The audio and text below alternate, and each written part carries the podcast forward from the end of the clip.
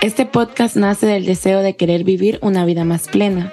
Una vida donde cada mujer pueda tener el gozo de poder crecer y llegar a una cima inimaginable. Sin importar de dónde vienes o a dónde vas. Y por eso le hemos llamado libres, soñadoras, independientes, por Kayla Sanders y Gabriela Luján.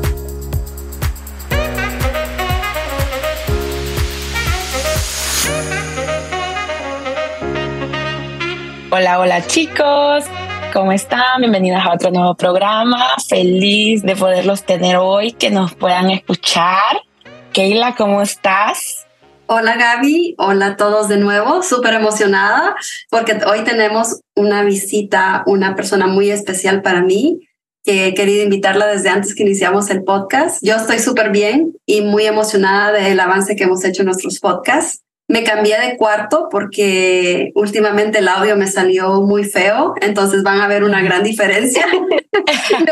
me, vine, a mi cuarto y no a mi oficina, entonces muy contenta de poder ofrecerles de nuevo un podcast con la mejor voz y la mejor, este, el mejor sonido que podamos. Siempre vamos a tratar de mejorar, así que este podcast va a ser muy bueno, pero no voy a hablar mucho de mí porque hoy sí quiero hablar especialmente de Carol Eliana Gareca, una buena amiga que he invitado al podcast porque yo y ella podemos entablar conversaciones largas y nunca nos cansamos y a veces vemos el reloj y ya es hora de irnos y la despedida es de una hora.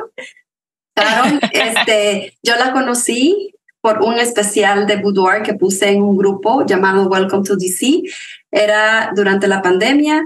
Yo hice un especial y con ese especial le doné a varias familias dinero para que pudieran comer y ella compró ese especial y luego se convirtió en una excelente clienta y su hermana también y su otra hermana y su cuñada y siguen y ya le he hecho dos sesiones de fotos de boudoir. Si la quieren seguir, Carol Eliana Gareca y eh, una de mis fotos favoritas está en mi oficina y en mis redes. Es ella leyendo un libro con un maquillaje verde y un labial rojo, se ve espectacular. Pero hoy no quiero hablar mucho yo. Carol, quiero que te presentes nuestra audiencia, hombres, mujeres, libres, soñadores, independientes. Ese es el nombre de nuestro podcast. Pues cuéntanos de ti, de dónde eres. Y el tema de hoy es... La intuición. La intuición. y la razón que yo la invité a ella es porque es una mujer muy espiritual, porque tiene el don de la intuición y nos encantaría que nos hablaras más de esto. Bienvenida, Carol. Muchas gracias, Gaby y Keila. Las agradezco mucho por la invitación. La verdad, para mí esto es, ah, honestamente, es un privilegio porque ah, como, como, Keila dice, eh, yo con ella me la puedo pasar hablando horas y horas y horas y como ella dice, es cierto, una hora de despedida más otro media hora para despedirnos otra vez y así terminamos hasta las 12 de la medianoche hablando. Gaby, la verdad, un gusto conocerte. Ah, y a, todos, a todos, los que nos escuchan, muy buenas noches y espero que les guste esta, esta programación que estamos haciendo hoy día. Ah, sí, contigo, ¿cómo no? Más con una mujer tan especial y llena de dones, dones espirituales. So, como que la dice, sí, siempre he podido decir que yo me he sentido muy bendecida por muchas cosas, ah, en el ámbito espiritual, en el, en, el ámbito familiar, y siempre he tenido una conexión que va más allá de lo que cuando era niña, la verdad, yo no sabía qué era lo que me pasaba, qué era lo que yo veía o qué era lo que yo escuchaba. Ah, siempre lo tomaba como cosas de niños, ¿me entienden? Pero a lo que he ido creciendo, he ido hablando con las mujeres de mi familia, que son mayormente las que tienen lo mismo que yo. Y fue bien interesante, la verdad. Cuando yo era chiquita, mi, sería mi tatarabuelo falleció y era, ya lo habían enterrado y nosotros estábamos en otra parte de Bolivia y yo llegué a la casa después de que lo habían enterrado y la casa es una arquitectura antigua, entonces el patio está dentro de la casa eh, en vez de afuera de la casa. Y yo bajé las gradas y yo me acuerdo haberlo visto a mi abuelo. Y él estaba ahí parado y me dice, hija, anda a recoger las guayabas, que teníamos un árbol de guayabas. Y eran unas guayabas que grandes, o sea, el árbol siempre daba guayabas, pero eran más chiquitas. Y yo fui las levanté y las puse en una, en una mesa de piedra. Y yo lo vi a mi abuelo sentarse y agarró la canasta y ahí. Y a eso me di la vuelta porque escuché a alguien venir y era mi abuelo. Y mi abuelo, mi papá Justico, le digo Tico, y él me dice, ¿qué estás haciendo? Y me doy la vuelta y le digo, le estoy pasando las cosas al papá Benigno. Y él se me quedó mirando y yo volteé y no había nadie. Y después de eso recién me contaron que él había fallecido y que él ya no iba a estar con nosotros, pero según yo, lo que yo me acuerdo, lo que yo veo era eso, lo vi a él. ¿Esa fue tu primera vez que, que tuviste ese encuentro, esa intuición? No, esa fue la primera vez que, que yo noté que otra persona no lo veía normal como yo. Esa fue la primera oh. vez como que alguien me, me hizo notar que cosas así no pasan a todos. Ok. Entonces, me acuerdo una vez también cuando fuimos, mi abuela y mi mamá se dedicaban al comercio en Bolivia. Yo soy de Bolivia, por si acaso. Quería que eso, voy a decir que tú eres boliviana, tu familia de Bolivia, así que... Sí. Mi mamá y mi abuelita se dedicaban en el comercio, entonces siempre estaban viajando de Bolivia, Perú, Argentina, Brasil, Ecuador, siempre llevando mercadería. Y una vez fui con mi abuelita y siempre en, Latinoamérica el hacerte la suerte, hacerte la mano y hasta la coca es algo que se hace, son rituales que hacen en allá bastante, se practica eso. Y un día con mi abuelita estuvimos ahí y el camión se nos había parado en el camino y era un pueblito chiquito y una señora se acerca y empieza a tirar hojas de coca yo chiquitita, yo debí tener tal vez unos cinco años, cinco a seis años tal vez. Y mi, mi abuelita le pregunta y le dice, ¿y qué está haciendo? Y la señora se le acerca y le dice, quiero hablar con tu nieta. Y yo me quedé asustada porque era una señora extraña, mayor, y empieza a tirar las hojas de, de coca al piso. Y mi abuelita le dice, ¿qué está viendo? Y le dice, o lo que tu nieta pida, siempre se le va a dar. Y en su boca de ella lo que, lo que salga y lo que cae, siempre se le va a dar. Es bendecida por Dios y tiene la marca de Dios. Yo no me, yo, yo con esto no quiero decir de que yo me siento que Dios me ha seleccionado y ha dicho, pero es algo que esa vez se me quedó conmigo. Y siempre me acuerdo. Y cinco años, muy, muy niña. Sí, eso se me quedó bastante porque no era una conversación como te digo que tienen todos los niños con mayores. Y se me acercó y, nada, no le hice caso y pasó el tiempo. Y sí me daba cuenta, había cosas que a veces yo en la escuela, amigas que, amiguitas que me decían que iban a traer algo y no lo traían y yo lo llevaba porque yo sabía que no lo iban a traer, cosas así, cosas pequeñas que pasaban de niña, la verdad eran cosas de niña. Y mi papi, mi mami y mi papi se divorciaron cuando yo tenía solamente un año. Mi papi, él siempre venía y se iba de nuestras vidas cuando tenía que trabajar, solo no lo veíamos constantemente. Pero yo siempre tenía un presentimiento de que el tiempo que mi papá estaba con nosotras era el tiempo que tenía que estar con nosotras. Y así fue toda mi vida mi papi estuvo con nosotros hasta que yo tuve 14 años y de ahí cuando nos vinimos acá, mi papi falleció a los, a los cinco años después. Pero, oh, pero yo siempre sentí que mi papi tenía que estar solamente ese tiempo con nosotros.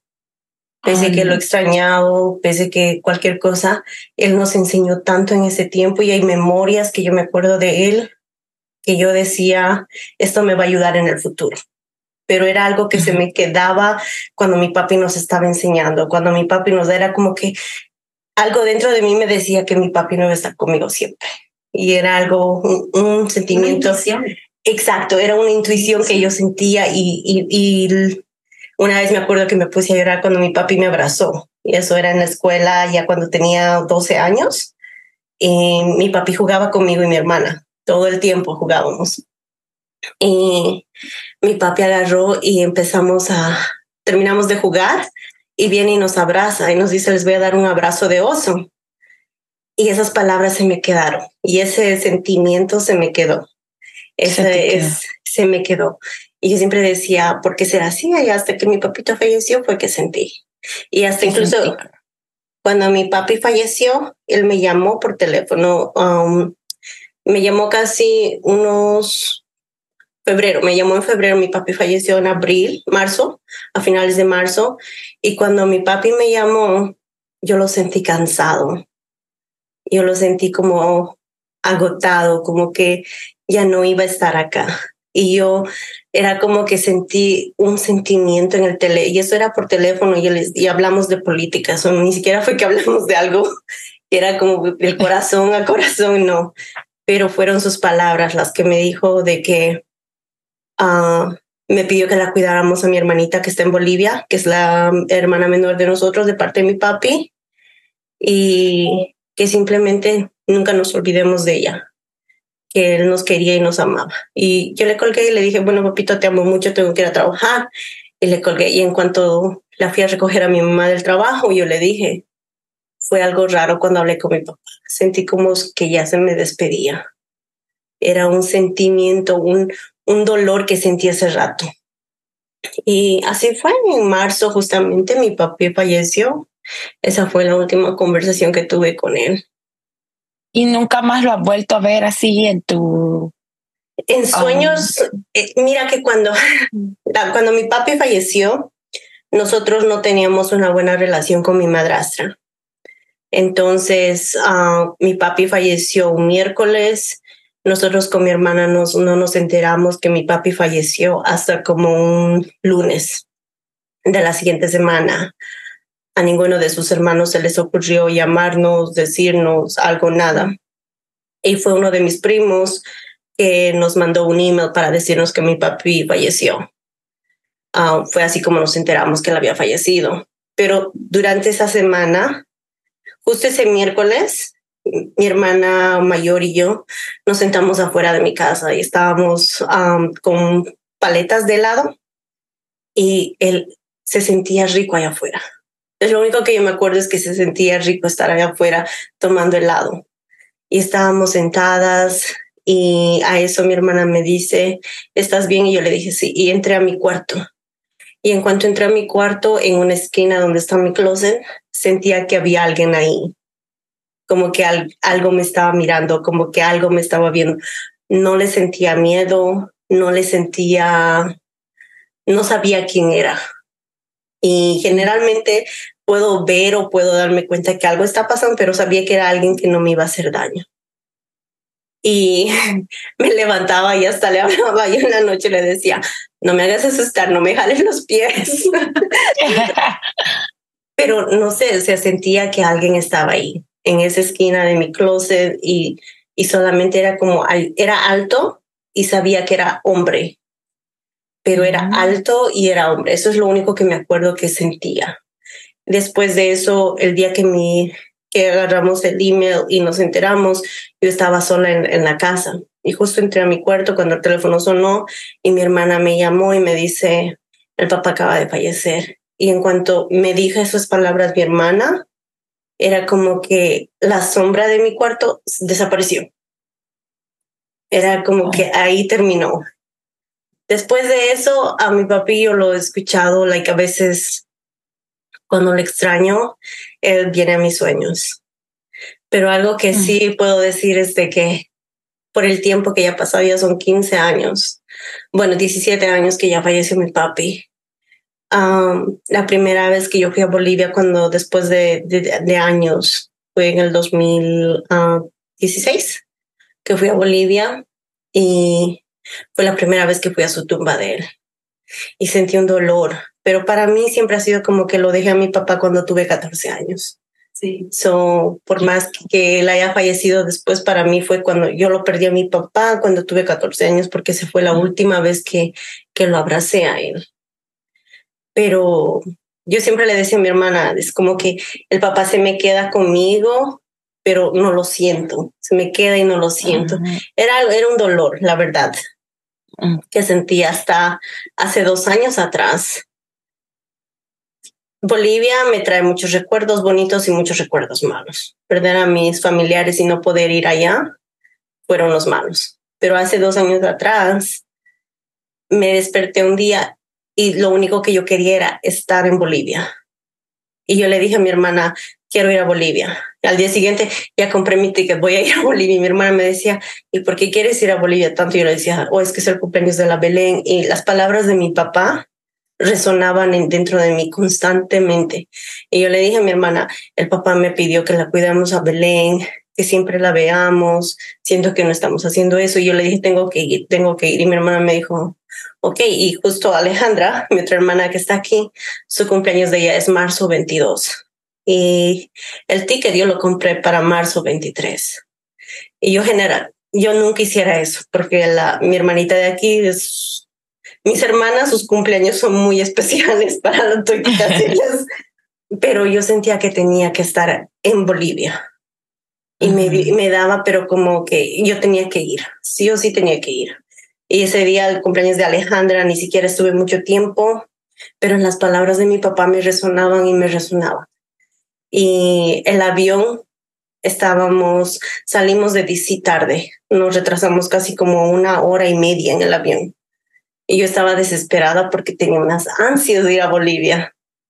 Entonces llego a Panamá y perdí mi conexión a Bolivia y lo único que escuchaba, no te preocupes, vas a llegar para cuando tienes que llegar.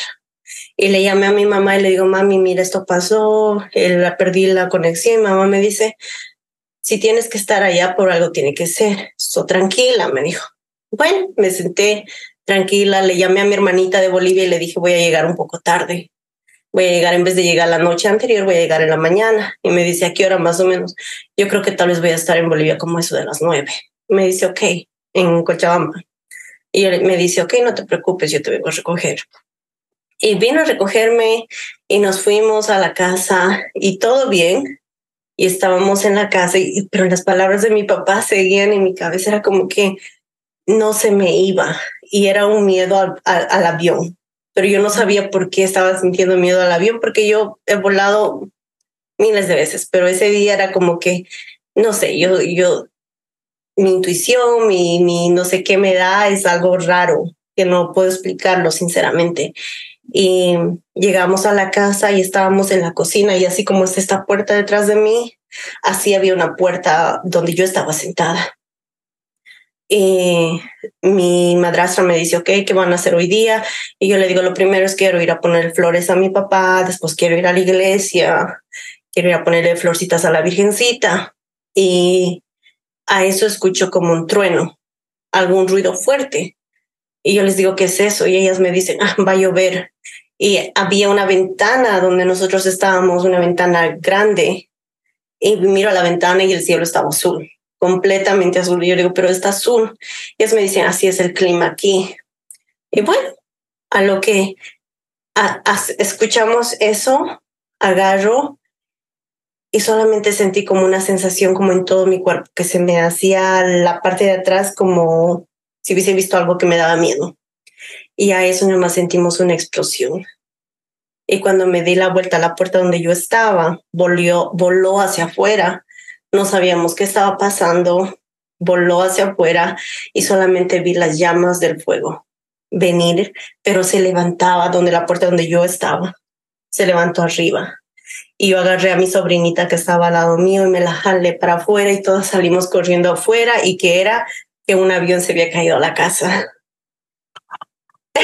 Wow. Yeah. Y, y, yo decía, Dios mío, ¿qué está pasando? Y yo estaba de miedo y mi madrastra estaba. Y en, nuestros países no es como acá que llamas al 911 y están ahí de inmediato.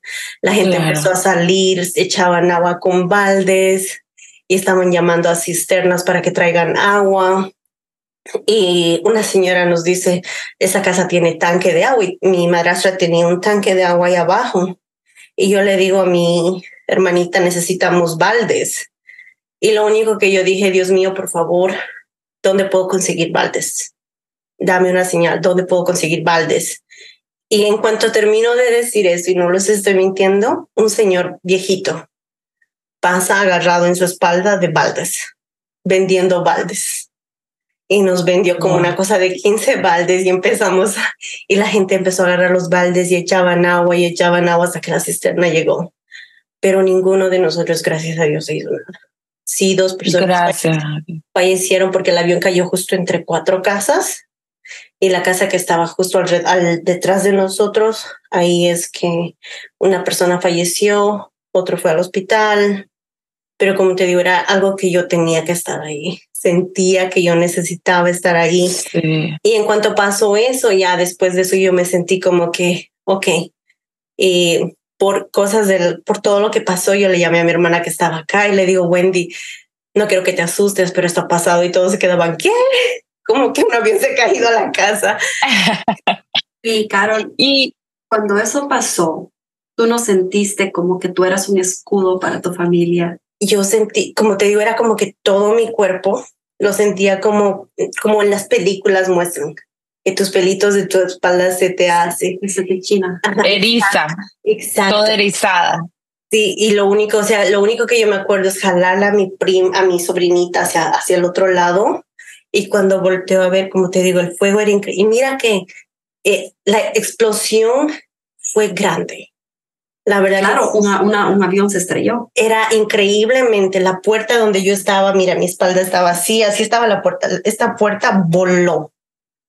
De donde nosotros estábamos, el engine, cuando del el motor del avión, estaba literalmente a menos de tres pies. Ahí fue donde fue el, el gran impacto. O sea, era increíble que no nos haya pasado nada, que el vidrio no se haya roto, porque como te digo, había una ventana ahí, nada. Todo lo demás de la casa, sí. Los vidrios se rompieron, hubo, hubo quemaduras por todo lado, pero donde nosotros estábamos, nada. Era increíble. Y Carol, ¿y a qué edad empezaste a controlar o decir, ok, eh, yo tengo este don, uh, lo voy a utilizar así, así, así? ¿A qué edad empezaste a como a tomar control sobre él? Era cuando mi, mi mami siempre nos metía a clases de todo. Y una vez mi mami me metió a clases del secretariado, yo creo que tenía esas veces 12 años, tal vez. Y secretariado en allá en Bolivia eran tres personas mayores con las que pasábamos. Y una de las muchachas de ahí, yo jugando, le dije, oye, ¿te puedo leer la mano? Y ella me dio su mano y le empecé a leer y le digo, oh, aquí sale de que se me salió. Honestamente se salió de mi boca decir, aquí sale de que vas a tener tres hijos, pero solamente un hijo va a vivir. Y ella se puso a llorar. Y ella me dijo, ¿cómo me vas a decir eso? Que eso no es algo que se tiene que decir. Y yo le, yo le digo, no sé, se salió. Y fue ver su reacción de ella la que me hizo pensar en las cosas que estoy haciendo. Entonces fui a hablar con un, el dueño de una librería donde yo iba a leer libros bastante. Y a él le expliqué. Y él me dijo, mira, te puedo dar unos libros para que leas y él más, más o menos me guió en las cosas que están ahí para que yo pueda ver. Me dijo, hay personas que tienen algunos el sexto sentido más desarrollado que otras personas. me dijo, puedes, me, me, hizo leer el libro de, de, Nostradamus. Lo primero que me dio fue eso, me dijo, tienes que leer este libro de Nostradamus para que veas que a veces la gente habla sin darse cuenta, pero lo que puede pasar después tiene consecuencias. Entonces, desde ahí podría decir que yo ya fui más o menos siendo más cautelosa y también aprendí a no siempre hacerme llevar por las cosas que pasan, porque así como soy intuitiva, también soy un ser humano y cometemos errores. So, me acuerdo que una vez yo estaba viendo, me quedé dormida, y era, estaban dando una película de acción y era de, no me acuerdo, era, creo que si no me equivoco, era la de uh, Die Hard.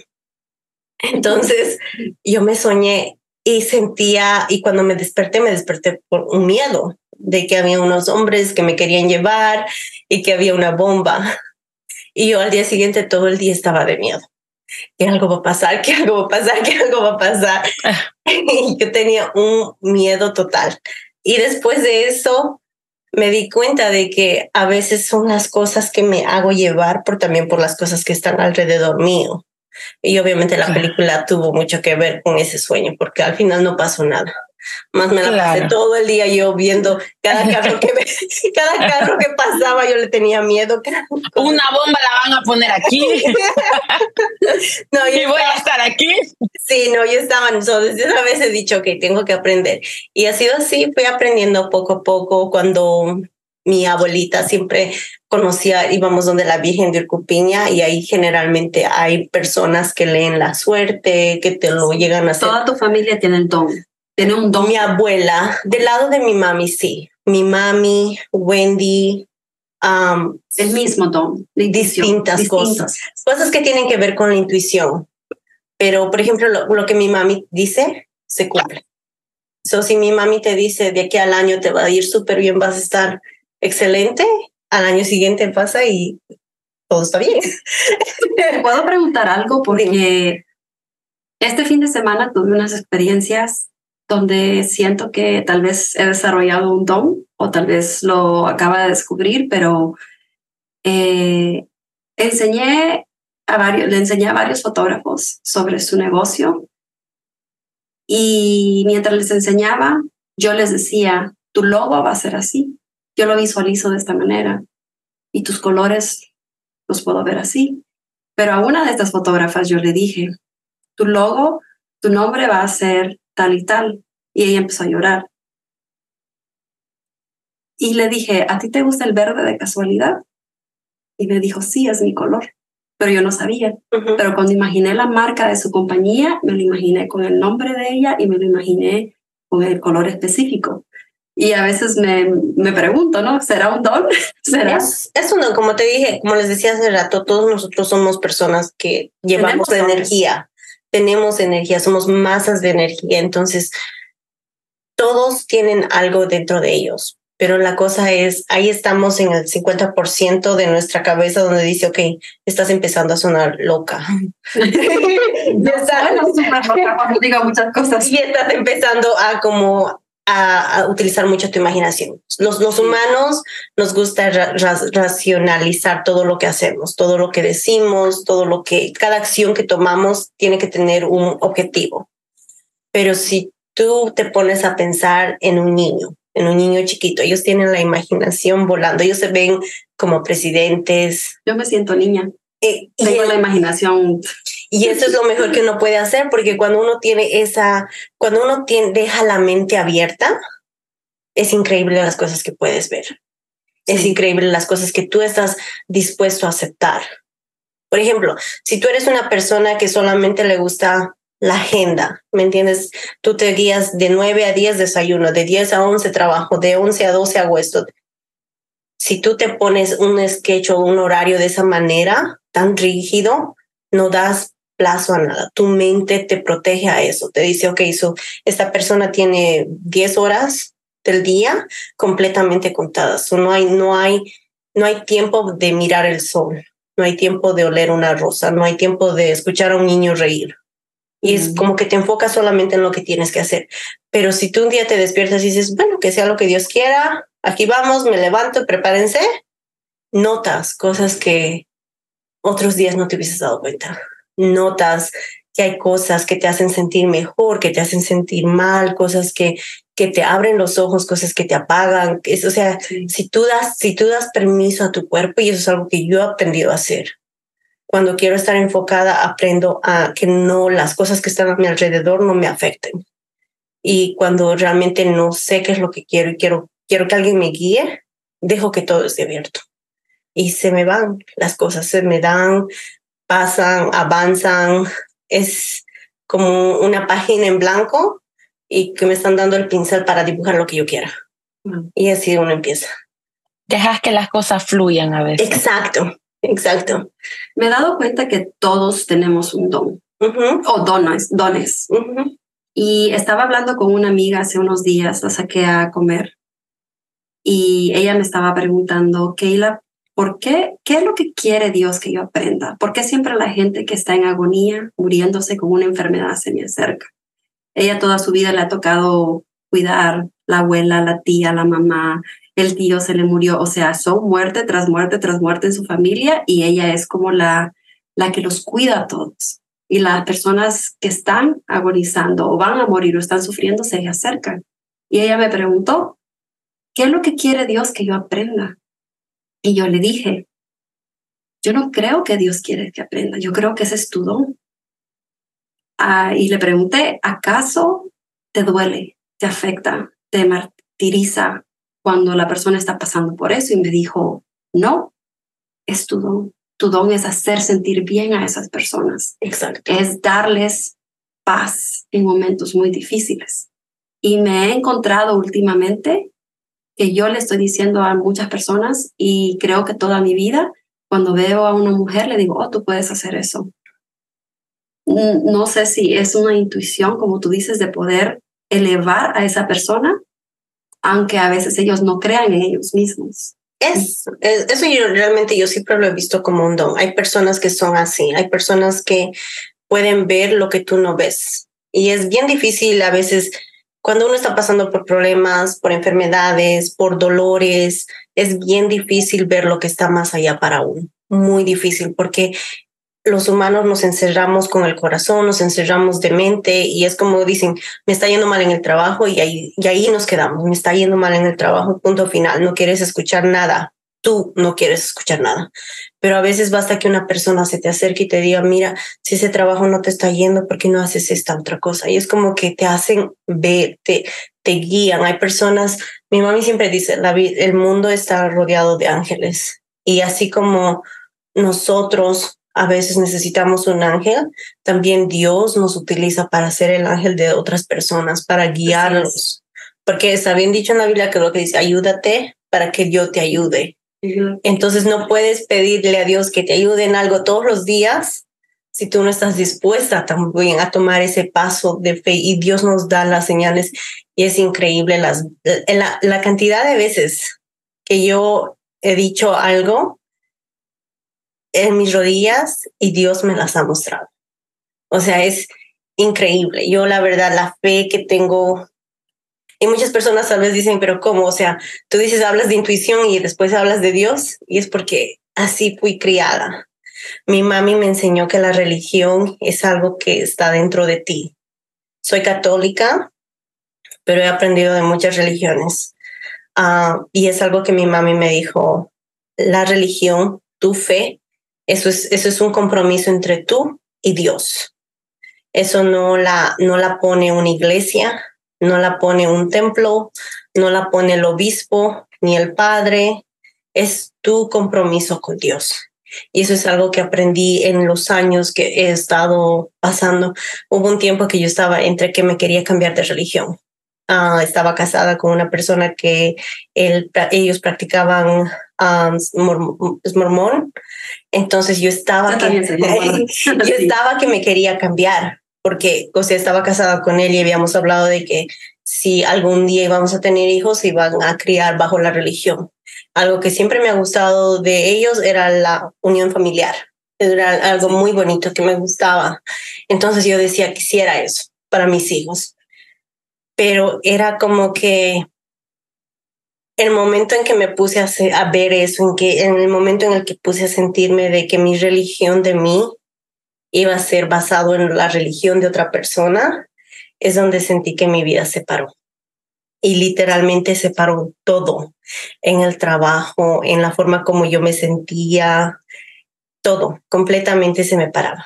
Hasta que un día dije, Dios mío, guíame, ¿qué es lo que tengo que hacer? ¿Dónde voy a ir? me sentía perdida porque yo sentía que no tenía fe. Y eso no era algo que, y eso no era culpa de la iglesia de los mormones o la culpa de la iglesia católica, era simplemente que yo siempre me he criado pensando en la religión como un pacto entre yo y Dios.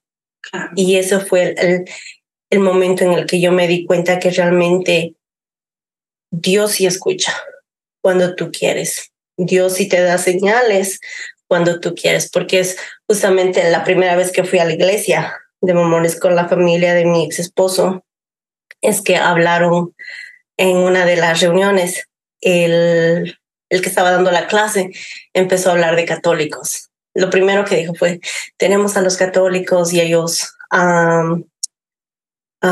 adoran a la Virgen. Y para mí la Virgen es algo que yo me he criado, yo me he criado creyendo en la Virgen. Y entonces yo me quedé como, esa espinita se me quedó. Y mira que hasta el día de hoy me acuerdo todavía de lo que dijo, se me quedó.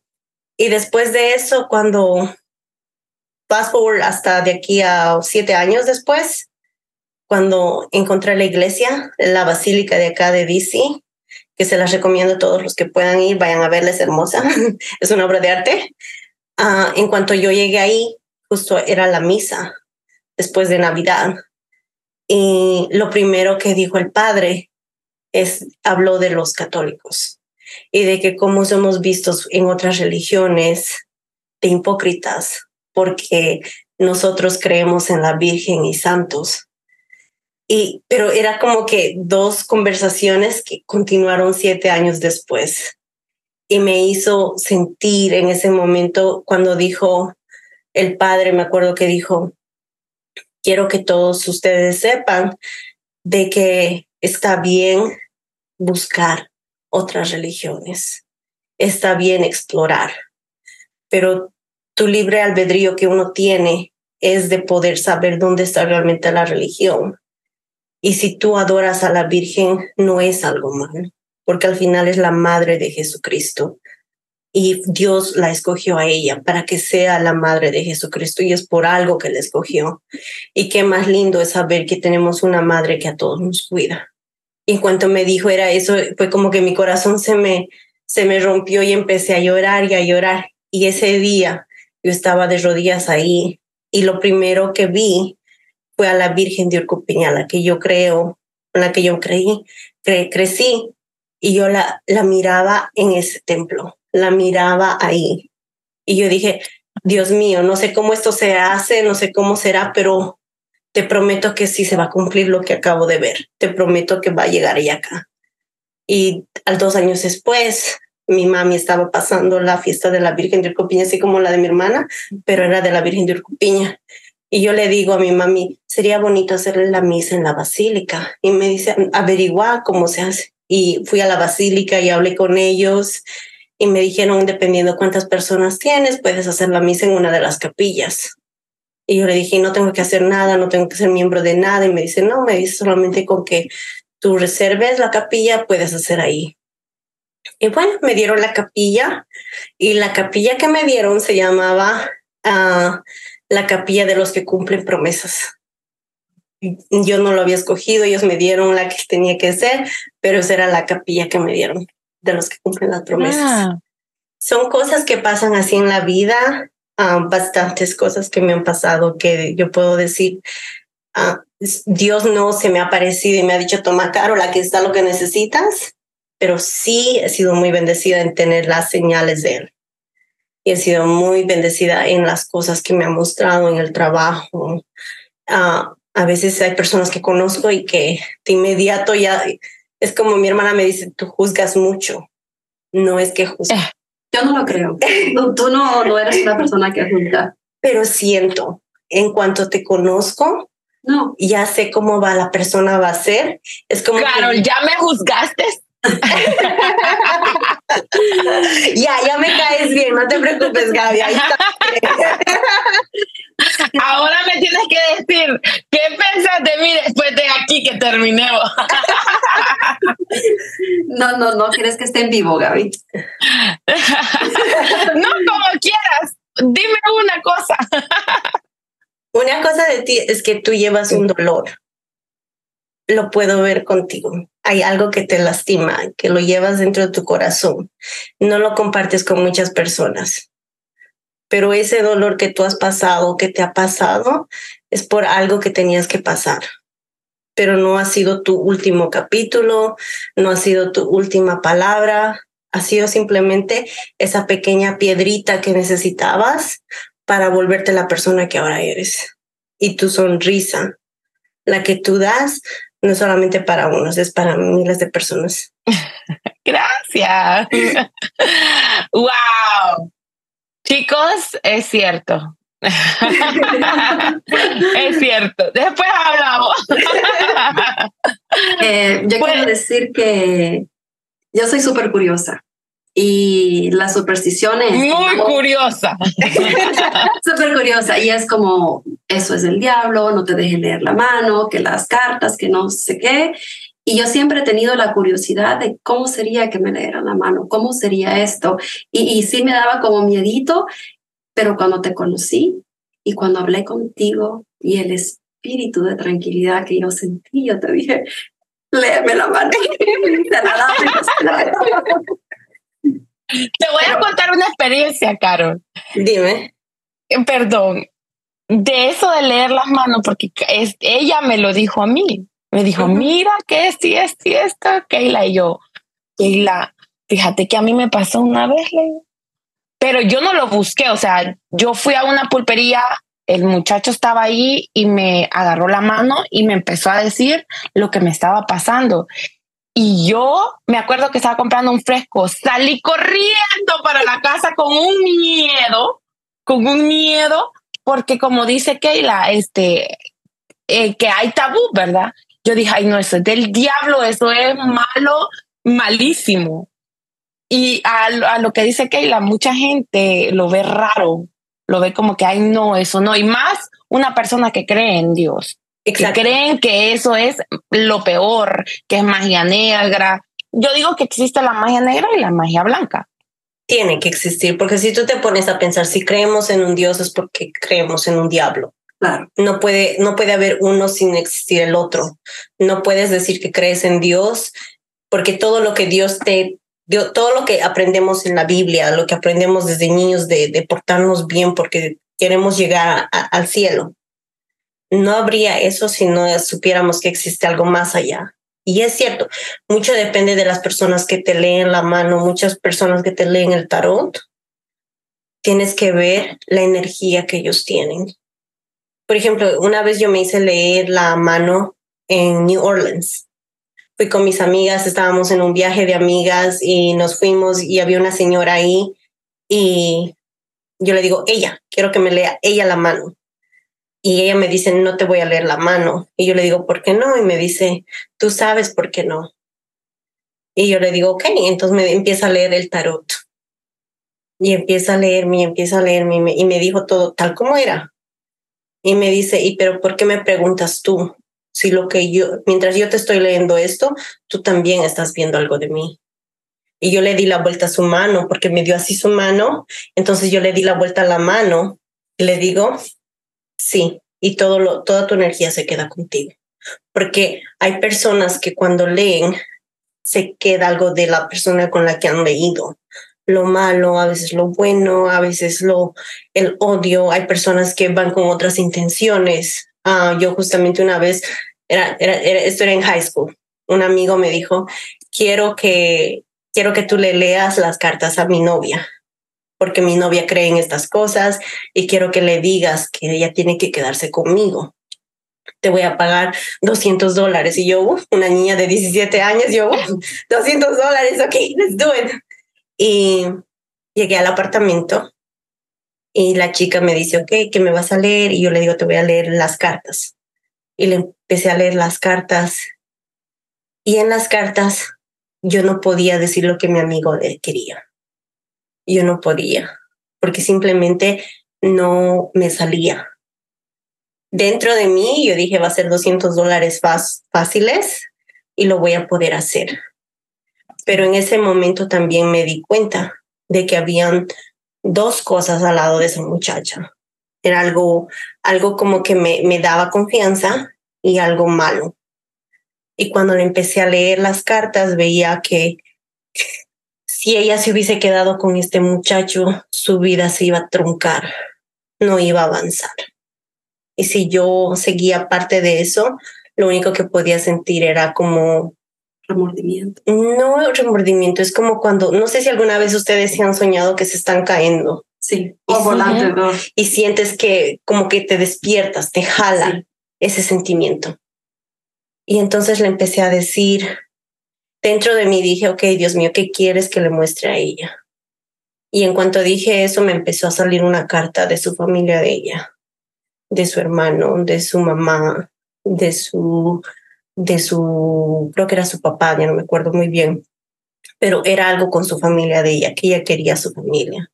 Pero cuando ponía la imagen del muchacho ahí, era como que ella no los veía, los dejaba de ver, los dejaba de tener en su vida.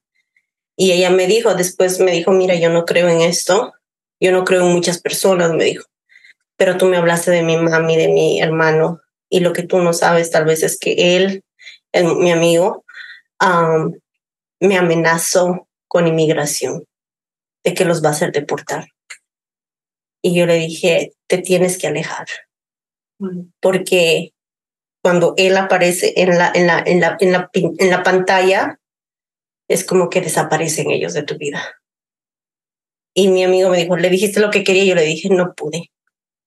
Y me salió el tiro por la culata. Sí, yo le dije, no pude, porque la verdad dentro de mí no podía, porque veía esas dos cosas. Entonces, ahí es donde muchas personas que hacen esto se dejan llevar por lo fácil. O sea, es fácil decir a una persona, oh, te va a ir bien, vas a ganar 100 mil dólares al año y, y vas a ser súper millonaria y, y tú me crees, me llevo esa ilusión de ti conmigo. Ahora, si yo, si viene alguien y me dice, oh, quiero que le digas que le va a ir súper mal en todo, no me llevo la energía de la persona que estoy leyendo. Me estoy llevando de la persona que me estoy dejando yo llevar, porque le estoy dando ese pedazo de mí a esa persona. Entonces, por eso es cuando alguien te lee, tienes que saber, deja que tu corazón te guíe. Si la persona que te está leyendo realmente te da confianza, está bien, confía. Pero si tú empiezas a sentir esa incertidumbre de qué va a pasar, a veces es mejor dejar esa puerta cerrada y darte la vuelta.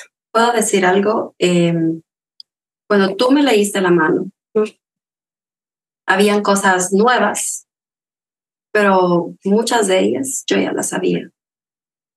Desde muy chiquita he tenido el don de saber cosas que van a pasar en mi vida. Y a veces estoy sentada en cualquier lugar y siento la inspiración del Espíritu que me dice, esto va a pasar, Keila. Em, algo que no recuerdo si compartí contigo o con Gaby, pero yo voy a lanzar mi libro este año, ya casi sale. Y algo increíble para mí y para las personas que yo les cuento, a veces se quedan sorprendidas. Yo sabía que, que yo iba a escribir este libro desde los 11 años. Yo recuerdo que estaba metida en una pila vacía. Y yo dije, imagínate una cipota chorreada de 11 años que no sabía escribir mucho y nunca había leído un libro. Yo dije, voy a ir a escribir mi libro. Y me senté dentro de la pila con un lápiz y con un cuaderno y no pude escribir nada. No me salió nada. No sabía por dónde empezar. Pero yo recuerdo que cuando me paré de la pila y me salí, antes de irme, yo dije, un día yo voy a escribir un libro y no sé de qué se trata, pero yo lo voy a hacer. Y me quedé con ese sentimiento por años y no supe de qué se iba a tratar el, libro hasta los 25 años. Y cuando lo supe era como un bombillo que se encendió en una conversación que tuve con una amiga y le estaba contando mi experiencia de haberme venido mojada, de lo difícil que fue arreglar papeles. Y yo le dije, ella me dijo, wow, me dijo, es una amiga americana, y yo le dije, ¿sabes qué? Voy a escribir un libro de esto. Y en ese momento fue como que ese sentimiento desde los 11 años se cumplió y lo, primero, y lo primero que dije fue, mi libro se va a llamar Mojada y la portada de mi libro va a ser yo corriendo en las vías del tren. Wow. Eso sí era algo que, como te explico, es, es algo que cada persona tiene, Kayla. Pero como te digo, muchas personas obviamos por esas cosas. Hay cosas, pequeñas señales. Si te, si te, si te pones a pensar en, un, en, algo, en algo malo que te ha pasado, antes de que te haya pasado esa cosa mala, ha habido, aunque sea un por ciento, para que tú tomes otro camino. Algo que te decía dentro. Algo que te decía dentro. Y a veces yo pienso que estoy loca. No, yo me estoy haciendo la de ideas. No, ¿será que no? No, pero... No. Muchas personas no, no confían en su propia intuición. Exacto, muchas personas no, no confían, me ha pasado a mí. ¿Sabes cuál es mi problema? Que creo lo mejor en las personas. Y a veces creemos lo mejor en nosotras mismas y no nos damos cuenta que así como somos, como somos buenas personas, también cometemos errores. Y es en ese por ciento, en ese, en ese, en ese milisegundo que decimos, ah, no, no va a pasar eso. Y pasa eso. Y decimos, ah, no, era que no pase eso. Yo tengo, bueno, no sé, yo no puedo decir que tengo dones o no sé, algo que yo sí soy tenés, así. Sí tenés. no tengas pena. La energía de las personas va Así. mucho conmigo. Y la cre- le creo.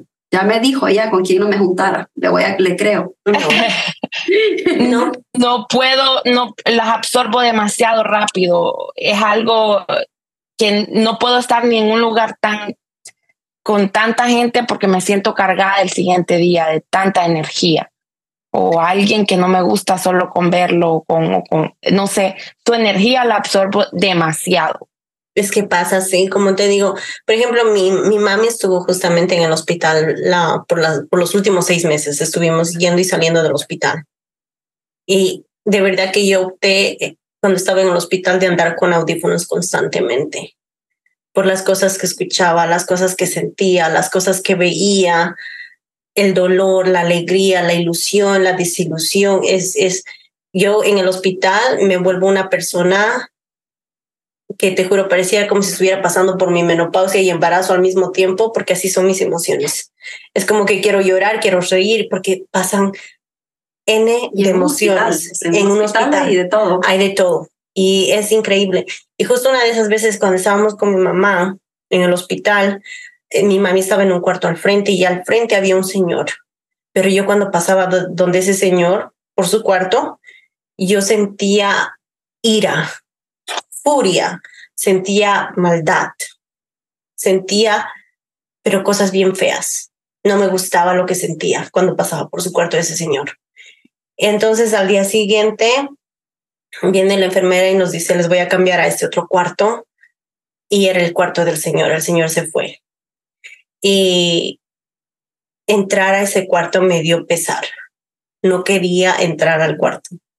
Pero yo no le quería decir a mi mamá porque mi mami ya estaba en una, en una situación muy delicada como para todavía yo alarmarla con lo que estaba sintiendo. Y Pero tu mamá también tiene, tiene. Sí, porque mi mamá ni bien se echó al cuarto, se echó en la, cam en la cama y ella estaba, estaba con medicamentos y se quedó dormida y en cuanto se despertó, se despertó sudando y gritando. Y me dijo, no sé quién estaba en este cuarto, pero quien sea que sea ha dejado su malo espíritu. Y me dijo, yo me quiero salir de aquí, hija, por favor, llama al doctor, llama a la enfermera, por favor, por favor. Pero era una desesperación de mi mamá que mi mami ese rato me dijo, tengo un crucifijo en la, en la, en la mochila, por favor, dame, me, me va a llevar, me va a llevar. Era un, una desesperación de mi mami increíble y eso sin que yo le diga nada del Señor. Y Wow. entonces ese rato Los le espíritus malos se quedan. se quedan, son los que más se quedan. Y cuando tú ¿Y se estás débil, siempre o se No. quedan? cuando tú estás débil es donde se quedan, porque ven que pueden llevar tu energía, ven que tú puedes consumir esa energía. O Y sea, entonces- cuando más dolor tenés o cuando más débil estás, cuando más problemas tenés, es donde ellos entran y ah, este es el momento, darle cabida, darles cabida. Exacto, entonces ese rato yo le llamé y la enfermera vino y me dio pena porque yo no sabía cómo decirle a la enfermera, o sea, nos puedes cambiar de cama, colchón, no sé, de algo, porque mi mami y la enfermera era de África y ella me, que y yo le digo, y yo le digo, podemos cambiar de cama. Y me dice, ¿por qué? Y yo le digo, cambiamos aunque sea de sábanas, por favor, cambiemos esto. Mi mamá no está bien. Y ella me dice, ¿pero qué tiene? Le está doliendo su espalda. Y yo le digo, no se siente bien en este cuarto, le dije. No sé cómo explicarte, mi mamá siente cosas y yo siento cosas. Y ella me dijo, no digas más, me dijo. Yo estuve aquí anoche, yo lo conozco al paciente que estaba acá, no digas más. Y fue y nos trajeron otra cama, otro colchón, las sábanas y mi mami me hizo, ah, mi mami siempre lleva agua florida con ella. Donde ella va, siempre lo lleva. Y me dijo, por favor, ponlo en las cuatro esquinas del cuarto y recién mi mami pudo dormir. Recién pude yo quedarme en ese cuarto sin sentir nada. Y la enfermera me... Se- Sentí escalofríos cuando decías las piernas. Es que era, como te digo, esa energía de ese señor, la verdad no sé qué dolor haya estado pasando o qué hará hecho en su vida. pero se me quedó esa parte, ese sentimiento. Y como te digo, yo no le dije nada a mi mamá, mi mami sintió eso y, ella decía que lo único que ella veía era una persona con huecos en su cuerpo. Y Carol, em, tú no usas tu don para ganar dinero. No. ¿Por qué? La energía, dolor. Es mucho para ti. No es que es mucho, pero es algo que tuviera que invitar. ¿Me entiendes? Tuviera que yo ser responsable. ¿Me entiendes? Hay personas que lo toman a bien lo que les dices, pero como esa amiga de la escuela, que le dije que iba a perder a sus hijos, ese su dolor se queda conmigo. Porque nadie quiere escuchar malas noticias. Así, si alguien viene y te dice, mañana te vas a ganar la lotería, bienvenida sea esa palabra. y no hay como, o sea, yo sé que ya explicaste sobre no decir mentiras, pero y si yo vengo y te digo, léeme la mano, pero solo dime las cosas bonitas. Hay maneras. no, sí, realmente puedes. Muchas personas lo hacen. Solo las cosas bonitas. Solo las cosas buenas. Pero ahí entonces, ¿para qué estás haciendo eso? Porque al final cuando una persona viene donde ti es porque está buscando un tipo de guía en su vida. Y si tú has cruzado caminos con esa persona en ese momento es por algo. Y tal vez lo que vayas a decir le vaya a doler a la persona o tal vez lo que le vayas a decir vaya a abrirle los ojos para cambiar ese segundo, como les digo, así como les dije ese rato, ese segundo de que te da. No sé si se puede cambiar. Sí, sí, sí. Eh, tú me dijiste algunas cosas que me que dejaron pensando referente a mis hijas y mi relación con ellas.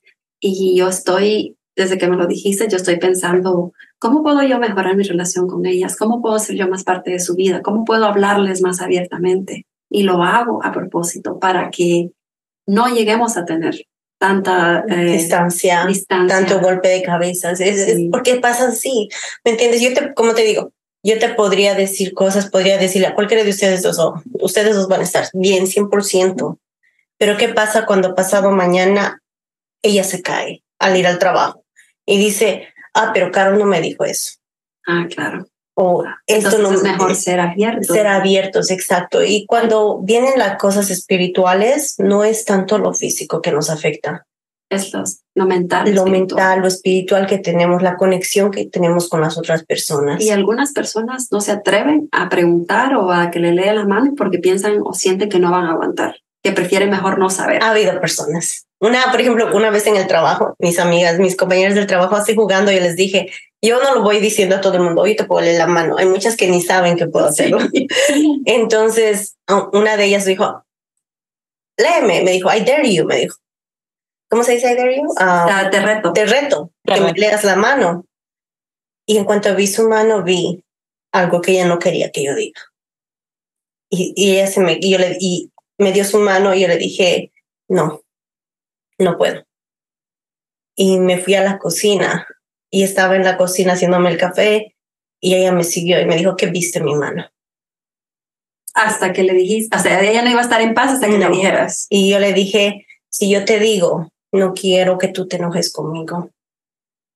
Pero yo le dije, tú tienes el dolor porque dije, decidiste quitarle la vida a mi hijo. Y ella se me quedó pálida completamente. Y yo le dije, tienes ese dolor está contigo.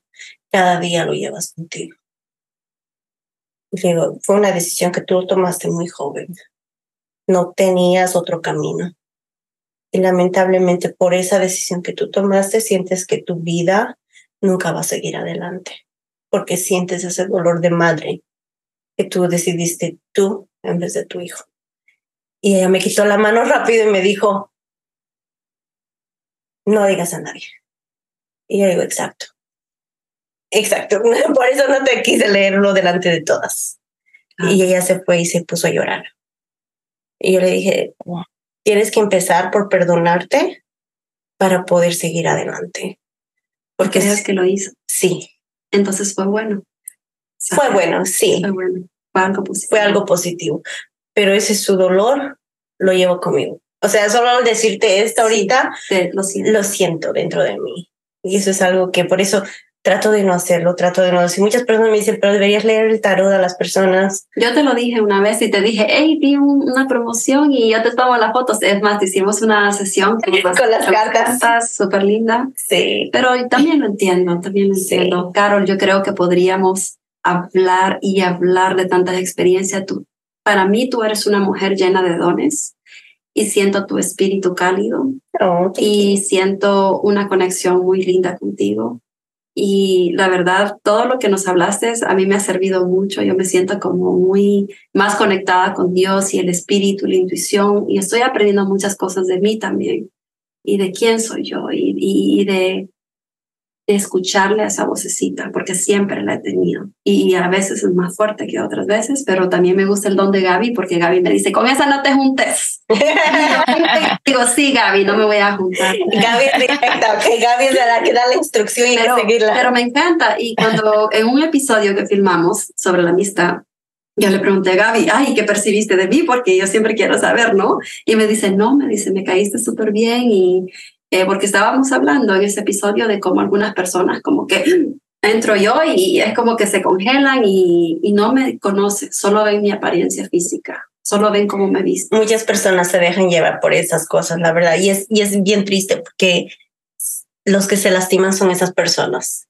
No, Por, no uno. Porque créeme, muchas personas a mí me ven y dicen, ah, ella es una que no le hables, no le mires, no le digas nada porque no, no. Tiene, tiene una cara, porque no. De, cuando, de, pocos amigos. Exacto. Porque sí, a veces cuando no quiero que me molesten, mi cara cambia completamente de... una bitch face. Exacto, como que cerrado por business, aquí nadie me hable. Sí. Pero no, like, a mí me han dicho bastantes cosas las personas, pero yo lo que sí me he dado cuenta... Es el reflejo de ellos. Exacto. Yo me he dado cuenta que no es como yo soy pero tú recibes de mí lo mismo que tú me das. Y yo soy un espejo para las personas. Y las personas con las que he tenido problemas generalmente han sido porque yo les he tratado de la misma manera como ellos están acostumbrados a tratar a las personas o me han tratado. Y cuando eso pasa, a las personas no les gusta. Claro. Nunca. Claro, y también eso depende porque en mi caso, pues te puedo decir que yo cuando, bueno, trato a la persona, pero de un solo su energía, ya yo puedo sentir y no te puedo hablar y te voy a decir sí, pero no voy a andar cerca de ti. Ya, no. Siempre trato de mantener esa barrera eh, y ahí se quedó. Eh, pero no es como que estoy juzgue y juzgue. Exacto. Que ahí se quedó y lo mantengo de lejos y ya estuvo. No, y eso es, y es así como todos deberíamos ser, honestamente. Porque sí, hay bastantes veces que yo he encontrado con personas, o sea, si, si yo la veo a esa persona teniendo dificultades y si está en mí ayudar, lo voy a hacer, pese a lo que yo sienta, pese a lo que yo tenga la imagen de la persona. Porque al final del día yo no soy nadie para juzgar. Porque como dicen, mírate la estilla, no mires la estilla del otro en el ojo que tienes el tronco en el ojo, algo así. La paja. Y yo parezco el, el, el, chespirito aquí. Pero, Sí. Pero sí, o sea, eso es algo que yo he aprendido y me cuesta. A veces mi, mi familia me dice, tú eres muy tajante. Cuando no te cae una persona, no. Muy cortante. Le, sí. les, las corto y es como dice Gaby, o sea, prefiero mantener como ese, ese espacio, Para cuidar ese, ese espacio mío. Pero como te digo, si está en mí poder ayudar, lo voy a hacer. Tienes un corazón muy grande y creo que todo lo que sale de ti es para poder mejorar a alguien más. Trato. Ah, sí. Obviamente no somos perfectos. claro, la verdad, esta conversación. Eh, Tienes una energía muy bonita. Muy bonita, me sí. Me encantó, me encantó tenerte hoy. Espero que sí hayan disfrutado este podcast. Sí, gracias. Porque es un podcast donde creo que podamos reflexionar en muchas cosas y no verlo como el, los dones, verlo como un tabú ¿verdad? Exacto. Verlo como que es cosa de otro mundo. Obviamente tenemos que saber dónde ir y con quiénes ir si quieren alguna vez eh, tener una información de estas, en no ir a buscar la magia negra, que creo que ahí sí eso es un pecado. Creo que también debemos de aprender a confiar más en nuestros instintos, como dice Carol, todos tenemos un don, simplemente tenemos que creer en nosotros mismos, ¿verdad? Exacto. Sin tratar de juzgarnos. Entonces, muchas gracias, Carol. Sí, gracias, gracias, a ustedes por visitar Libres Soñadoras Independientes, así como eres tú. gracias por, y por ayudarnos a soñar, a seguir soñando. Sí. Y la verdad me encantó bastante conversar con ustedes dos, fue muy lindo saber y conocerlas un poquito más a las dos. Te vamos a tener de nuevo. Claro que sí. Cuando hay muchos temas de qué hablar. sí. no, cuando ustedes quieran. Muchas gracias por todo, chicas. De verdad. Gracias. Gracias. Chao, chao. Nos vemos en el próximo episodio. Bye. Bye Gaby.